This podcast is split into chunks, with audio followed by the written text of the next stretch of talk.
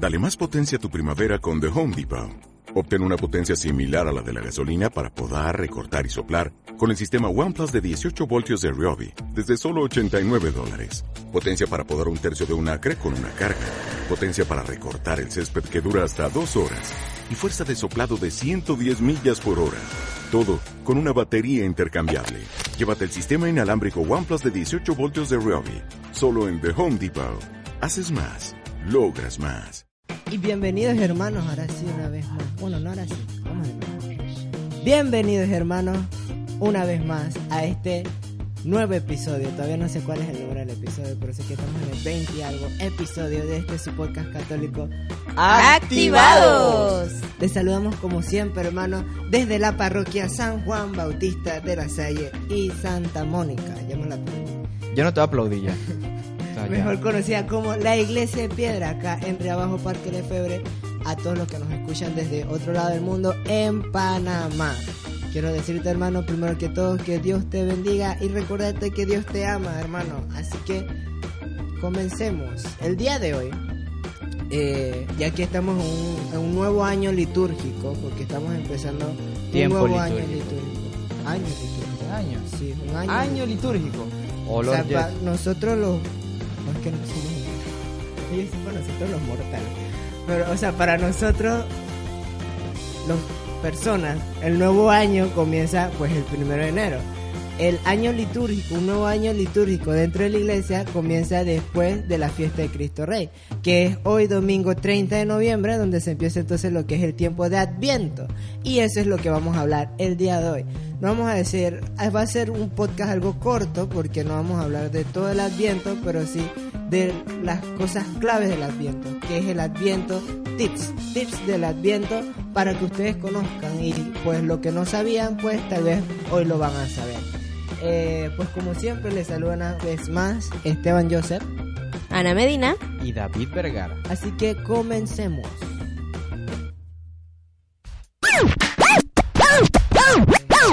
Antes de comenzar, y primero que muchas de las cosas, recuerden que Adviento o Navidad, que es la fiesta más, más importante en este tiempo litúrgico, no es regalar, no es comprar, no es gastar, no es regalar algo muy caro, algo muy fino o alguna otra cosa gigantesca, sino es el convivir, compartir estar con su familia y que el Señor, lo siento, es que más loco, más loco. Ahora sí, hermanos, bienvenidos a este segmento de Catolizándote. Como habíamos dicho al principio, pues hoy no vamos a tener ni noticias ni recomendaciones, ya que nos vamos a concentrar, nos vamos a fijar un poco en lo que es en este tiempo eh, litúrgico en el que estamos, que es el Adviento. El Adviento empieza o, o es la, lo que da paso a un nuevo año litúrgico. Así que lo primero que nos debemos preguntar, ¿qué es el año litúrgico? Pues según el Yucat, el año litúrgico o año cristiano es la superposición del transcurso normal del año con los misterios de la vida de Cristo, desde la encarnación hasta su retorno en gloria. El año litúrgico comienza con el Adviento, que es en el tiempo en el que estamos, el tiempo de la espera del Señor. Tiene su primer punto culminante en el ciclo festivo de la Navidad y el segundo mayor en la celebración de la pasión, de la pasión, muerte y resurrección de Cristo en la Pascua. El tiempo pascual termina con la fiesta de Pentecostés, el descenso del Espíritu Santo sobre la iglesia. La fiesta de la Virgen María y de los santos jalonan el año litúrgico. En ellas la iglesia alaba la gracia de Dios que ha conducido a los hombres a la salvación. Así que ahí lo tienen, si no saben qué es el año litúrgico, ahora lo saben. El año litúrgico, que faltó decirlo también, es que termina con la fiesta de Cristo Rey. Y bueno, hoy, que es primer domingo, primer domingo de Adviento, entonces celebramos lo que es este el Adviento. Ahora, segunda pregunta, ¿qué es el Adviento? Pues chicos, ¿qué es el Adviento? Pues el Adviento viene del latín Adventus Redemptoris, que significa venida del Redentor. Es el primer periodo del año litúrgico cristiano, que consiste en un tiempo de preparación espiritual para la celebración del, na- del nacimiento de Cristo. Y bueno, para hablarles un poco más del Adviento, el Adviento eh, tiene como tiempo de duración suele ser de 22 a 28 días, dado que lo integran necesariamente a los cuatro domingos más próximos de la festividad de la Navidad. La iglesia ortodoxa lo celebra, también celebra el Adviento, pero ellos se extienden por 40 días. Lo celebran desde el 28 de noviembre hasta el 6 de enero. Y entonces un datito curioso que me enteré ayer, eh, quisiera compartir con ustedes esto, que la iglesia ortodoxa, eh, según ellos, eh, Jesús nace el 6 de enero, que es el Día de Reyes.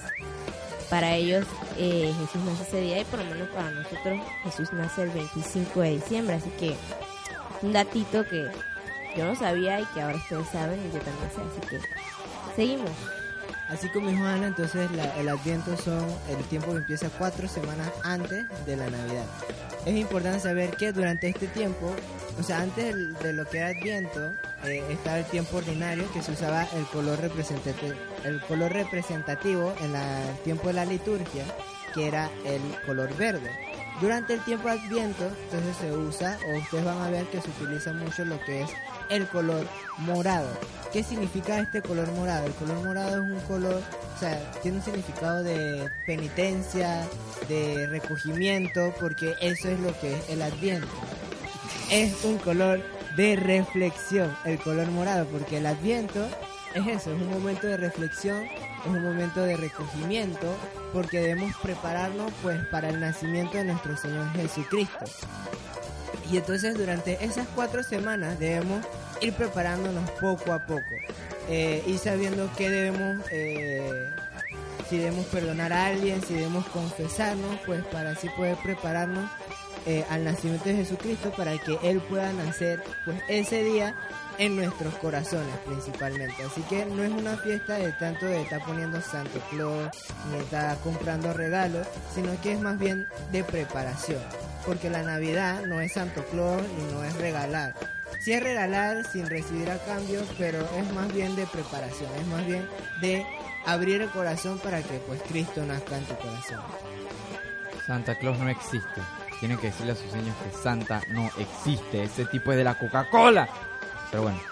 Pues así mismo como estaba diciendo David, eh, además de esto, también eh, dentro del Adviento existen lo que son muchos símbolos. Por ejemplo, está lo que es la corona de Adviento. Ahora, la corona de Adviento, eh, muchos la conocen, quizás muchos no. Les explico qué es. Es un círculo que se hace con ciertas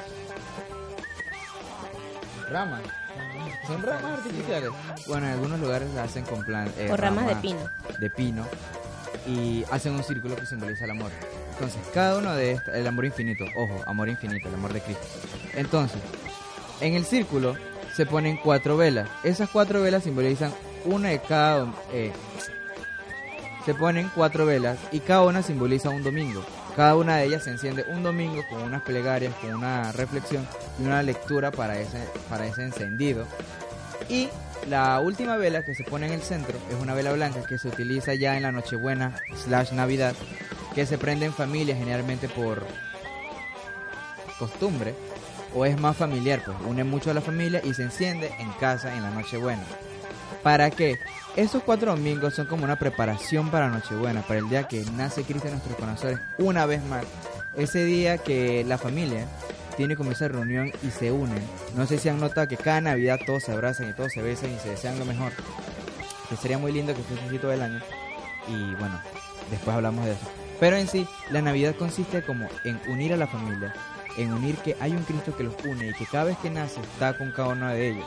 Entonces, pues cada vez es un momento para reflexionar en familia y que sería bueno que cada uno tenga uno. Es importante también mencionar que con lo respecto a las velas hay cuatro distintos colores. Está el morado, que es la primera, luego sigue el rojo, que es la segunda, luego está el rosado y por último está el blanco. Si se ponen a ver cada color que se van prendiendo a medida que van pasando los domingos, es como un color más pálido, sería, más suave. O sea, eso representa que a medida que van pasando los domingos, así mismo debería ir yendo nuestro corazón, en esa preparación, en ese camino para la, el nacimiento del Señor. Que a medida que van pasando los domingos, cada vez eh, purifiquemos más nuestro corazón, limpiemos pues nuestro corazón y para eso es el color de cada vela. También yo quisiera agregar que cuando las familias encienden cada una de las velas en sus hogares, también lo que se hace, y también les puedo dar la idea si no sabían, eh, pueden leer la Biblia en familia cada vez que vayan a encender una de las velas en estos cuatro domingos que vienen. Lo que se hace es que se enciende la vela y después de esto se lee una lectura en la Biblia y se hace una reflexión y ahí se pasa un buen momento en familia. Pues un, un tip y un datito si no sabían, lo pueden hacer eh, con sus familias y es cool, es cool. Seguimos. Una cosa, eh, ya esto será como para compartir experiencias. Eh, una cosa que desgraciadamente se vive mucho en el mundo es que se comercializó la fiesta. Muchos vemos que venden, eh, ¿cómo se llama?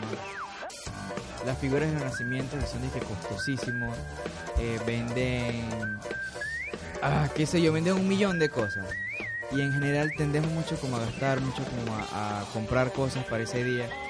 Y se está perdiendo quizás un poco la esencia de esa fiesta, porque es como el unir a la familia, el tener una vivencia familiar, la reconciliación y muchas otras cosas pues, que se pueden vivir. Otra cosa sería que el arbolito. El arbolito es algo muy lindo que, que adorna la casa, le perfuma y demás, cuando es natural, no, no cuando es el, el plástico. Pero eh, tiene su simbolía también, pues vemos que es un triángulo, la Trinidad de Cristo, tiene una estrella que nos une, que recuerda más bien a la estrella que siguieron los, los Reyes Magos y pues encontraron al Señor. Eh, ¿Qué más? Un tip también bien curioso es que durante el tiempo de Adviento no se canta lo que es el Gloria durante las misas. Si se ponen a ver durante las misas en este, estos cuatro domingos no lo van a escuchar porque eh, estamos esperando lo que es la Natividad del Señor. Así que durante la fiesta de la Navidad, entonces es que empieza entonces lo que es a cantarse el Gloria. Eh, uf, algo disque interesante. Eh, nuestro ejemplo a los niños. Tendemos a decirle a los niños que si se portan bien, les regalamos algo. Si se portan mal, no se les regala nada. El detalle está en que estamos llevándolos a que hagan algo para que tengan un premio. Mm, siento yo, no sé ustedes, que no es tan bueno. Porque al final crean ese, ese, ¿cómo se diría? Ese patrón de que si hago algo malo, no tengo nada bueno. Y habrán cosas pequeñas que harán sin maldad y quizás los confundan y eso. Lo digo por experiencia propia, porque una vez me comí una... La leche clean que estaba arriba de la nevera cuando tenía como 8 años. Y me dijeron eso y me traumé. Y comencé a portarme demasiado bien y mamá se asustó. Entonces, cosas así pues. Eh, decirles a los niños, no le hablen de Santa. Por Dios, no le hablen de Santa. Santa no existe. Santa es de la Coca-Cola. Denme agua, hablen- denme agua. Hablen de, mejor de El Niño Dios, porque él es el verdadero personaje y el más importante durante este tiempo de lo que es tanto el Adviento como la Navidad. Otra cosa interesante sería también el, el ¿cómo se llama? El comer. Hay gente, no, no es relajo, pero habría que tener que mucho cuidado con lo que es la comida porque podemos llegar a la, a la gula. Porque más de uno, hablo por mí también, de que nos invitan a muchas casas o pasamos a muchas casas a saludar y cuando llegamos nos dan un plato de comida y por pena, temor o lo que sea decimos, no podemos decir, perdón, no gracias, pues agarramos y nos comemos todo. Ahora imagínense que pasen por seis casas. Y las señoras acá que son tan amigables y cariñosas que te dan todo lo que puedan para que coman. Entonces, casualmente apareció Roberto y dos amigos más que quizás puedan compartirnos sus experiencias. Son Juan Miguel e Iván. No lo voy a cortar, lo voy a poner así mismo. Bueno, también creo que. eh, a veces ¿Quién, para- ¿Quién eres tú? Ah, hola, hola, hola, hola, hola.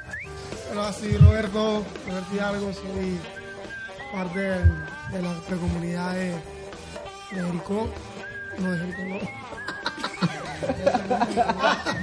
Perdón, me equivoqué, Caná. Bueno, somos una sola comunidad dividiendo. Eh, y bueno, creo que para, para el 24, bueno, para el 25, en la madrugada sale la gente que a felicitarse, de con su mamá, o sea, con la familia, ¿no? Pero hay un tema en que de repente la gente en todo el año no le dijiste, no le dijiste una sola palabra a tu vecino. Y en Navidad, el 25, en la madrugada que te acuerdas que el vecino de frente existe. Y le dice, feliz Navidad, vecino. Dios te abraza. bendiga y lo abraza como si fuera tu hermano. Pero el resto del año, el vecino que se muera. Y entonces creo que también a veces eso, eso, eso está en una, eso es como una costumbre, como un, o un, como digamos, un mal, un mal hábito. Y, o sea, de repente no es que, no es que tenemos que ser bonitos ahora para querer a todo el mundo, ¿no? Pero también tenemos que ser conscientes que, porque, que tu vecino también es tu prójimo. Y también creo que eso también va en parte de, de lo que, de cosas que pasan en Navidad, en, en el viento. Bueno, mi nombre es Juan Miguel y también soy de las comunidades, de las precomunidades. Y bueno, eh, compartiendo un poco de lo que nos comentan, lo que comentan los, los- nuestros hermanos de comunidad.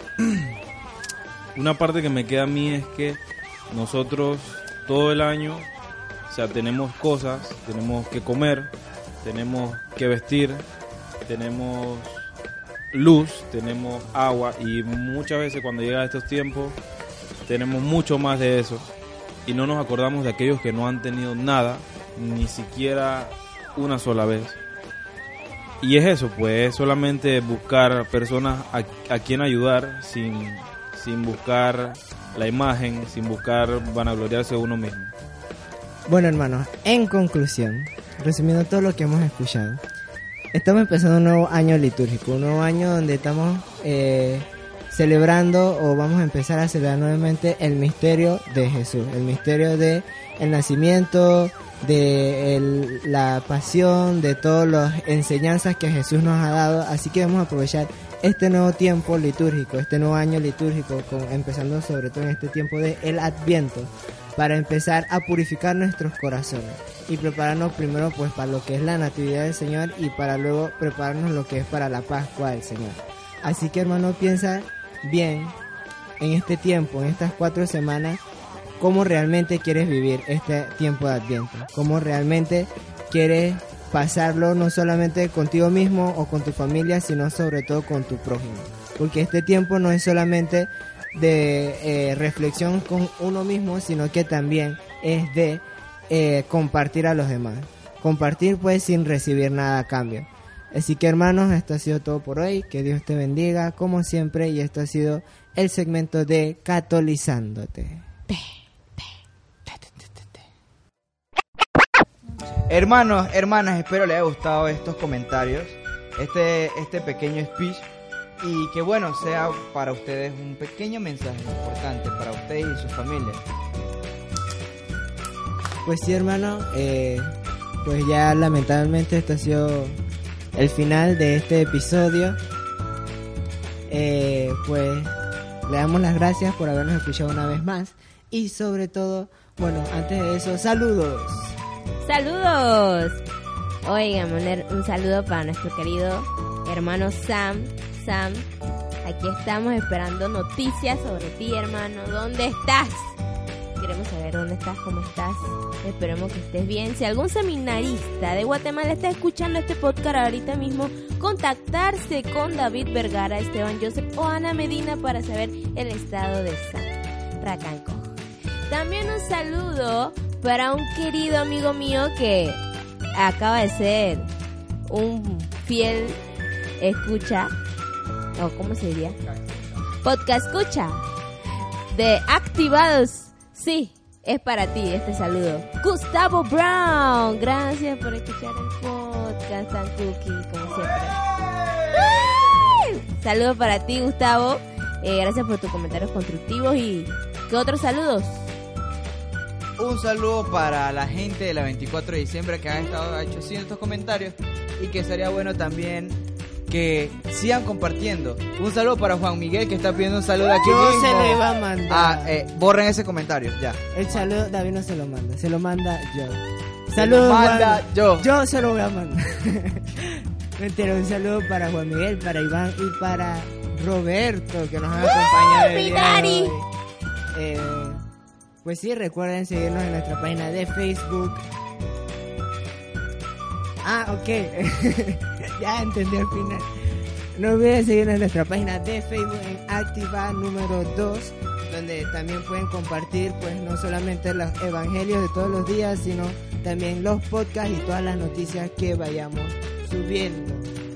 Igualmente recuerden eh, sus comentarios constructivos. Esteban acaba de robarse.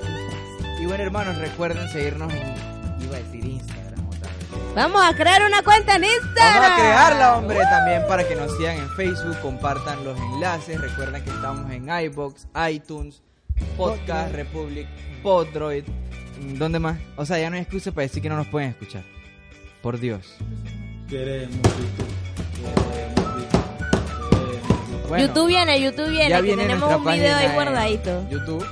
Eh, Ana va a ser la, la escandalosa de ahí. Y bueno, ¿qué más podemos decirle?